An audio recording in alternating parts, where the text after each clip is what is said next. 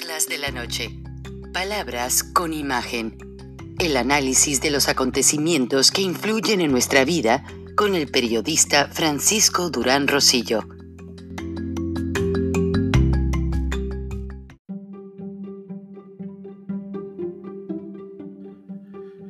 Nos tienen tan distraídos con la situación del coronavirus, del caso Emilio Lozoya, que ya viene negociado por Baltasar Garzón desde que manejó toda la extradición, ya todo el caso está completamente determinado. O sea, este juicio es para darle rating a las nuevas modalidades de los canales virtuales, de las redes sociales, pero pues Emilio Lozoya va a estar con su brazalete o su grillete, como le dicen comúnmente, disfrutando de su casa en la Ciudad de México, no va a poder viajar, tendrá que presentarse en el juzgado a reportarse dos veces al mes y pues hasta ahora no ha salido nada que sea realmente fuera de lo convencional en este caso. O sea, el mismo Emilio Lozoya pidió que se le determinara su situación jurídica y es lo que posiblemente se esté dando en las próximas horas o después de la medianoche de este miércoles. Pero un caso que nos tiene preocupados y del cual pues mucha gente no se ha ocupado de analizar y es la ley de salud mental. Esta iniciativa habla de que una persona que sea considerada enfermo mental pudiera ser hasta privado de su libertad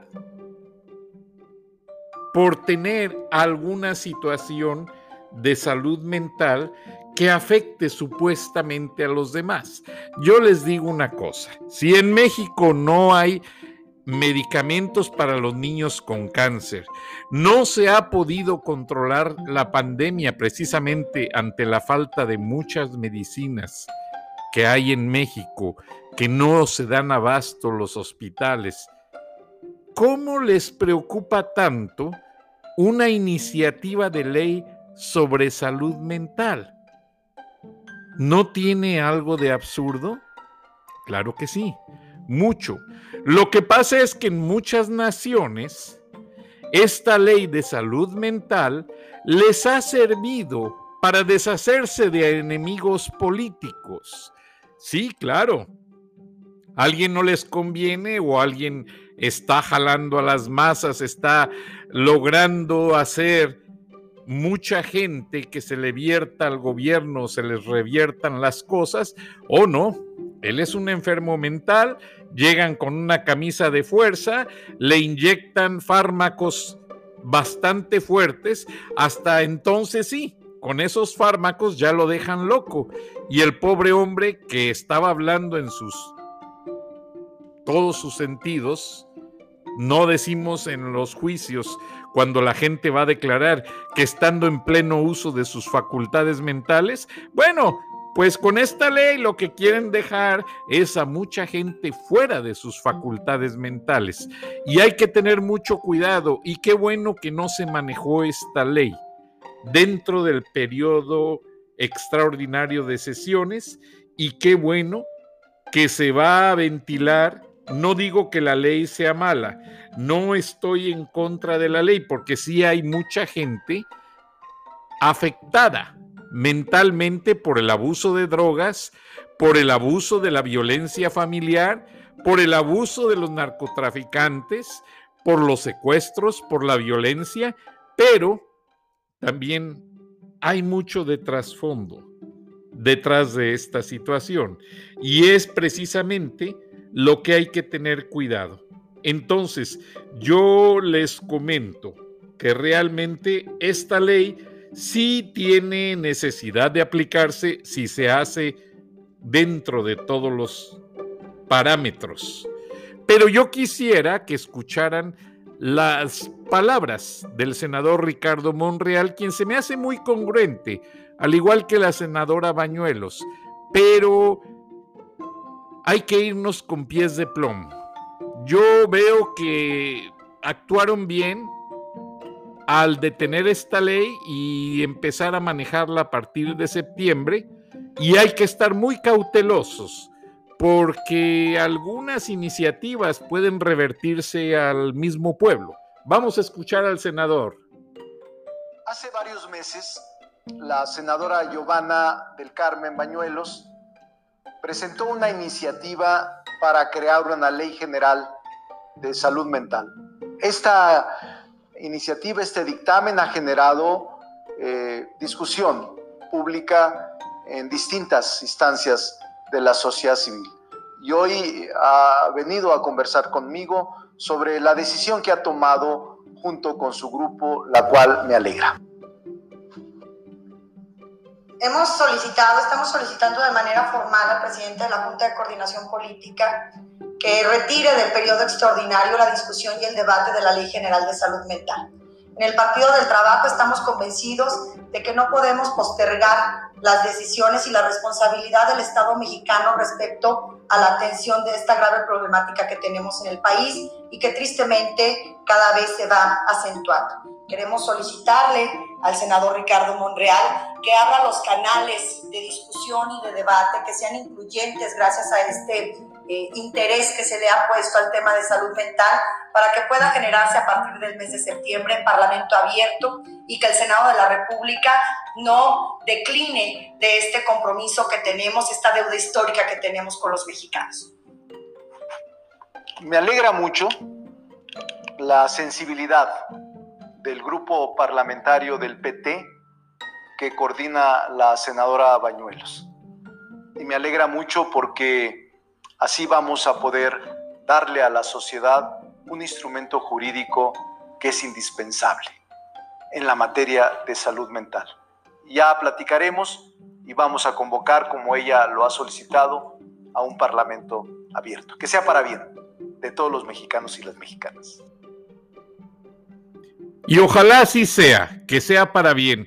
A mí el senador Monreal me inspira confianza, he seguido su carrera, es un señor serio, tiene mucho conocimiento de la normatividad jurídica del Estado de Derecho mexicano y lo único que quisiera yo sugerir como ciudadano que paga impuestos en México, que tengan mucho cuidado, que no permitan que la ley tenga enmiendas o que se vayan a meter por ahí situaciones de cláusulas hasta cierto punto un tanto engorrosas y que se presten a valoración de personas normales o que ya cualquier líder estudiantil, cualquier líder eh, trabajador o cualquier persona que quiera hacer un reclamo sea calificado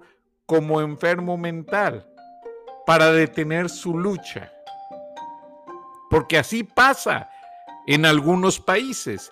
Esa fue la manera en que Adolfo Hitler detuvo todos los ataques en su contra y logró dominar toda Alemania y gran parte de Europa y someter a mucha gente. Precisamente el grupo judío alemán fueron las primeras víctimas y por eso nacieron los campos de concentración. Supuestamente iban a ser hospitales de salud mental, pero eran tantos los judíos alemanes que los tuvieron que poner en esos campos de concentración. Ahora, hay un juego que parece, creo que se llama racquetball, si no me equivoco. Eh, se juega en un cuarto blanco completamente. Hace mucho que no lo juego. Yo era miembro de un equipo y me encantaba jugarlo. Pero ese juego, que se juega solamente entre dos personas dentro de un cuarto blanco, eh, y solamente hay una raya roja alrededor a la mitad del cuarto en los muros. Eh, horizontalmente. Eh, ese juego nació precisamente en las prisiones judías, en la Alemania nazi. Precisamente cuando querían declarar a todos esos judíos bien intencionados como enfermos mentales. Y lo lograron. Los declararon enfermos mentales cuando que no lo eran. Ahora, hay que tener mucho cuidado porque ya cualquier empresario que quiera dar sus puntos de vista o que se acalore un poquito ventilando una situación que no le parece, ah, pues las autoridades sin mayor cuestionamiento van a decir, no, él es un enfermo mental y llegan con una camisa de fuerza, se lo llevan y lo encierran en su supuesta clínica de salud mental y ni familiares ni amigos lo vuelven a ver. Lo cual sería una privación ilegal de la libertad.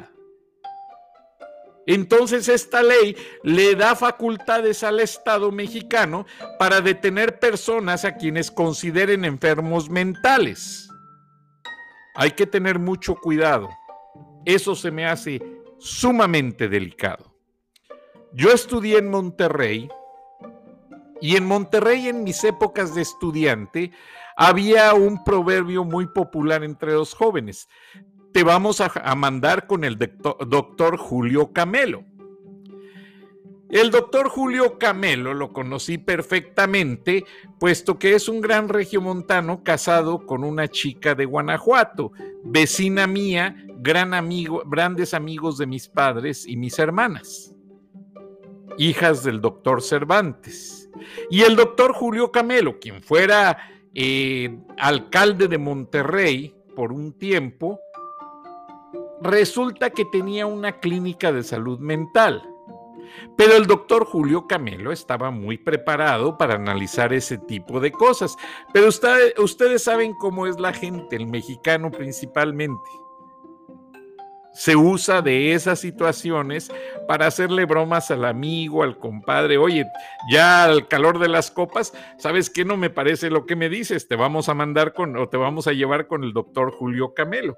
Y eso se presta mucho a interpretaciones diversas. Pero eso queda entre los amigos. Pero lo que no se oye muy bien es que el Estado empiece a manejar iniciativas de ley que faculten a las autoridades a privar de su libertad a cualquier persona simplemente porque lo consideran un enfermo mental.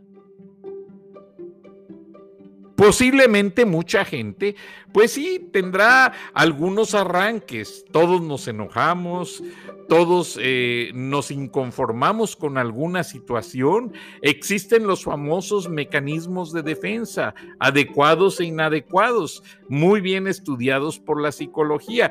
Pero eso no dice que una persona sea enferma mental porque saque un mecanismo de defensa en el momento de una situación que no le parece. O sea, hay personas que usan sistemas de regresión, actúan como niños, hay otros que actúan violentamente, hay otros que se quedan callados. Y así hay múltiples situaciones, pero eso no quiere decir que se le dé la facultad al Estado para poner en una camisa de fuerza a una persona y llevárselo a un lugar desconocido.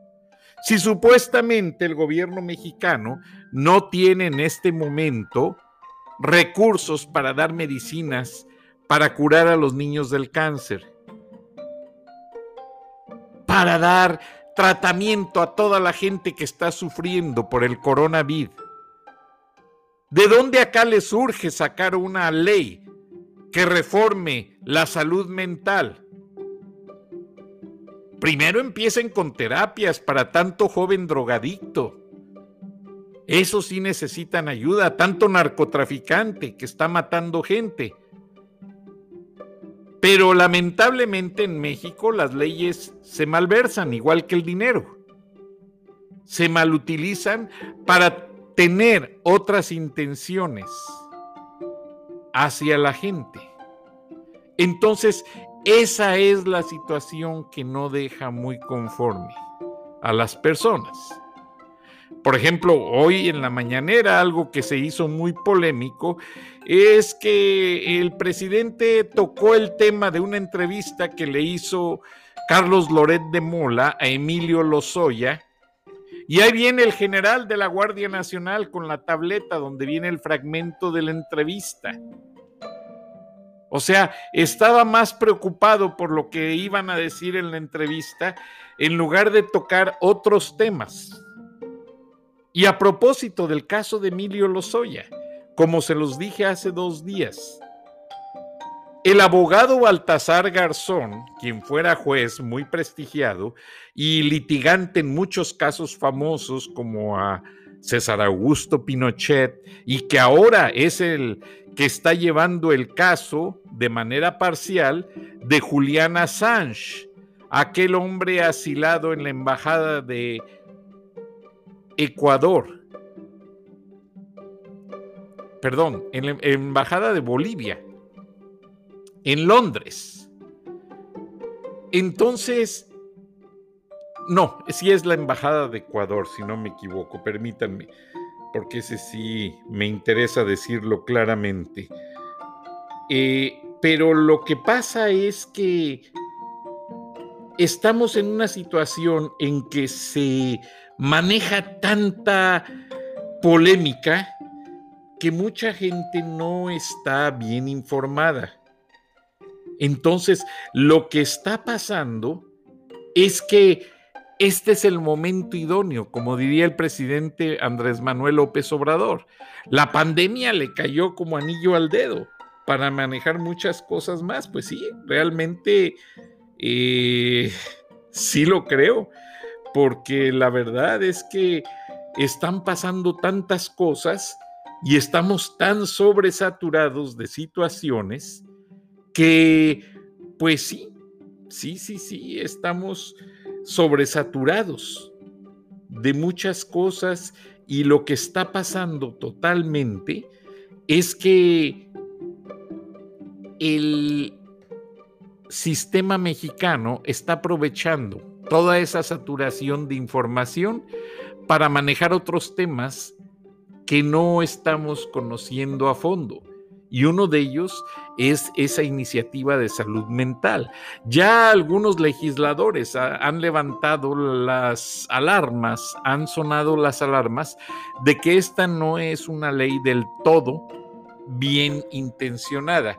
No quiere decir que los senadores sean malintencionados, pero lo que sí están llamando a la atención sus colegas de la oposición, porque en este momento Morena es mayoría, es que hay enmiendas que se le tratan de hacer a la ley en la que pueda ser utilizada para encarcelar a personas que no se les ha comprobado un, estado de salud mental malo, o sea, que se les compruebe que están completamente, pues como diríamos en el argot popular, locos. Ahora, el suministro de fármacos para controlar la salud mental es muy delicado y muy peligroso. Yo he visto, porque he ido a hacer reportajes a hospitales de salud mental y pues la verdad los tienen completamente narcotizados, los tienen completamente mal. Entonces, pues no estoy muy de acuerdo honestamente en todo esto. No pienso Sí, sí, es la embajada de Ecuador la que tiene a Julian Assange internado. Entonces, eh, realmente no, no me satisface, no me convence todo ese manejo que se le está dando. Ahora, como ustedes escucharon a los legisladores, Ricardo Monreal de Morena y a licenciada Bañuelos del Partido del Trabajo, pues van a mover al periodo ordinario de sesiones en septiembre para seguir estudiando esta ley y pues ya realmente constituirla. Ojalá y se haga dentro de buenos términos. Yo sí reconozco que hace falta una ley que ayude a los enfermos mentales, pero que no se abuse de esta ley para inventarle una enfermedad a un pobre líder que está tratando de reclamar sus derechos, a un empresario que está tratando de hacer ver que las condiciones son adversas, ah, no, este está mal de la cabeza, quítenlo del camino. ¿Cómo? Pónganle la camisa de fuerza y digan que ya está loco. Entonces, o lo mandan con el doctor Camelo, como popularmente se dice en Monterrey. Entonces, hay que tener mucho cuidado con esas situaciones. Yo pienso que más que el COVID-19, esta ley de salud mental sí puede causar muchos agravios contra la sociedad. Entonces, vamos a ver en qué queda. Regresando al caso de Emilio Lozoya, no voy a abundar mucho porque no ha pasado gran cosa, simplemente se va a determinar la situación jurídica en lo que es el primer caso que ya se manejó y que se va a decidir realmente si es culpable o no de lo que fue pues el fraude en el que supuestamente recibió 10 millones de dólares y de los cuales se pagó supuestamente la campaña de Enrique Peña Nieto. El extitular de Pemex indicó que en su momento denunciará los delitos cometidos por sujetos activos y responsables de los hechos por los que fue acusado. Emilio Lozoya Austin, exdirector de Pemex, aseguró que no impugnará las acusaciones en su contra por parte de la Fiscalía General de la República por los delitos de asociación delictuosa y cohecho, luego de que presuntamente recibió sobornos por 10 millones de dólares de la constructora brasileira Odebrecht. En su segunda audiencia ante la Fiscalía, el exfuncionario solicitó a un juez que se resuelva eh, en, e, en esta misma su situación jurídica. ¿Qué es lo que sucede? Que al ir agotando caso por caso, como ya está negociado que no va a ser detenido, podría recibir, al no poder recibir una, una pena corporal, lo que podría recibir es reparación del daño y tratar de ayudar a las autoridades a recuperar esos dineros o parte de esos dineros, porque vaya usted a saber en qué se gastaron ya. Y de esta manera, el exdirector de Pemex, que ha declarado que fue presionado para cometer tales ilícitos, entonces, al comprobarse esta versión, pues ya aunque se le declare dentro de la situación jurídica, pues un auto de formal prisión, supuestamente, ahí entra la enmienda que negoció Baltasar Garzón en el momento de la, de la extradición. Y la extradición entra con efectos de no pena corporal porque en este momento Emilio Lozoya está actuando como un testigo protegido del gobierno mexicano. Ahora, no se ha dicho ni se ha ventilado nada. ¿Bajo qué circunstancias las autoridades mexicanas van a actuar contra quienes resultasen responsables? El mismo expresidente Enrique Peña Nieto el exsecretario de Hacienda, Luis Videgaray, el exsecretario de Gobernación, Miguel Ángel Osorio Chong, mucha gente, mucha gente que realmente tiene cierta inmersión, cierta coparticipación en los hechos, no en este, sino en los más que está ofreciendo. Hasta ahora no se ha dicho nada de las grabaciones, ni de video, ni de audio que Emilio Lozoya prometió entregar al momento de negociar la extradición. Y esto se me hace muy curioso, porque las grabaciones ya sean análogas, o sea, en cinta de video o en cinta magnetofónica, o digitales que vayan en un formato digital tienen que ser analizadas y certificadas por peritos expertos en la materia. Y hasta ahora no se ha hablado nada al respecto. O sea, eh, parece ser que las grabaciones ni existieron en cierta manera, porque no las han vuelto a ventilar. Algo hay detrás de todo este manejo. Y la prensa, pues lamentablemente, por la situación del coronavirus, solamente se entera por fragmentos dentro de un grupo de WhatsApp al que están inscritos 250 y tantas personas. Entonces, no hay una manera directa de cuestionar. Supuestamente el juez puede dar acceso a los periodistas dentro de su oficina o del juzgado de distrito donde él está, pero no les están dando acceso, argumentando que por la distancia sanitaria, las medidas sanitarias, nadie puede acceder directamente a las declaraciones. Ahora, mañana jueves, vamos a ver qué se va a ventilar dentro de todo este caso. Vamos a ver qué determinó el juez respecto a la primera situación jurídica de Emilio Lozoya, porque partiendo de esta parte va a darse lo que sería el preámbulo de lo que van a ser el resto de la exploración o la indagación de las evidencias. Porque no solamente el hecho de comprar una planta de fertilizantes ya en, estado de quiebra y completamente inoperante, está todo el caso de corrupción de Pemex. Están los casos del huachicol y una infinidad de cosas. O sea, algo más está por verse dentro de este juicio. Pero hasta este momento la prensa no ha recibido información que realmente les permita entregar a sus audiencias, a sus lectores, datos que puedan permitir esclarecer un poco más el caso Emilio Lozoya.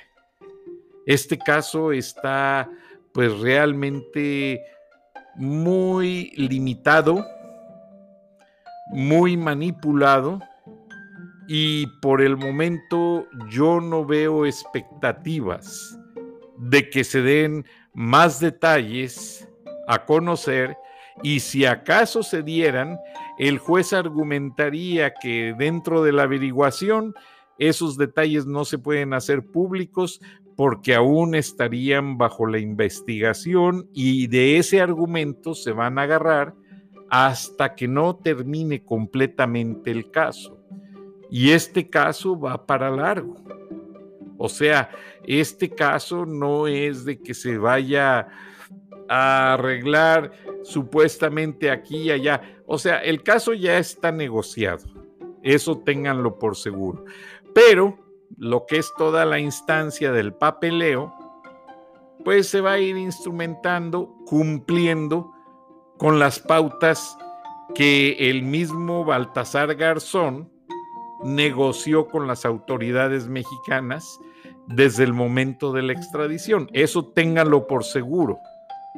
Ahora, no creo que se vaya a dar alguna detención espectacular, que se complete demasiada evidencia para ir en contra de uno de los personajes grandes de la política mexicana.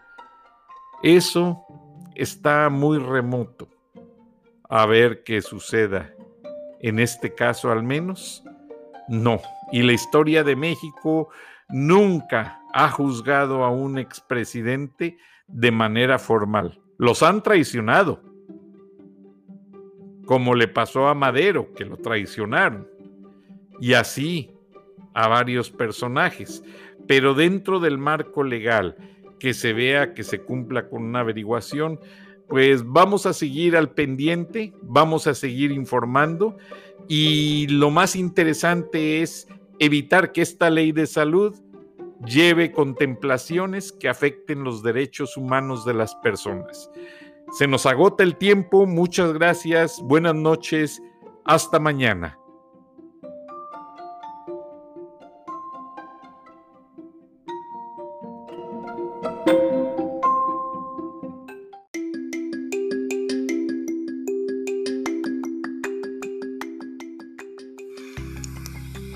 Escuchaste el análisis de la noticia, transparente como el agua, con el periodista Francisco Durán Rosillo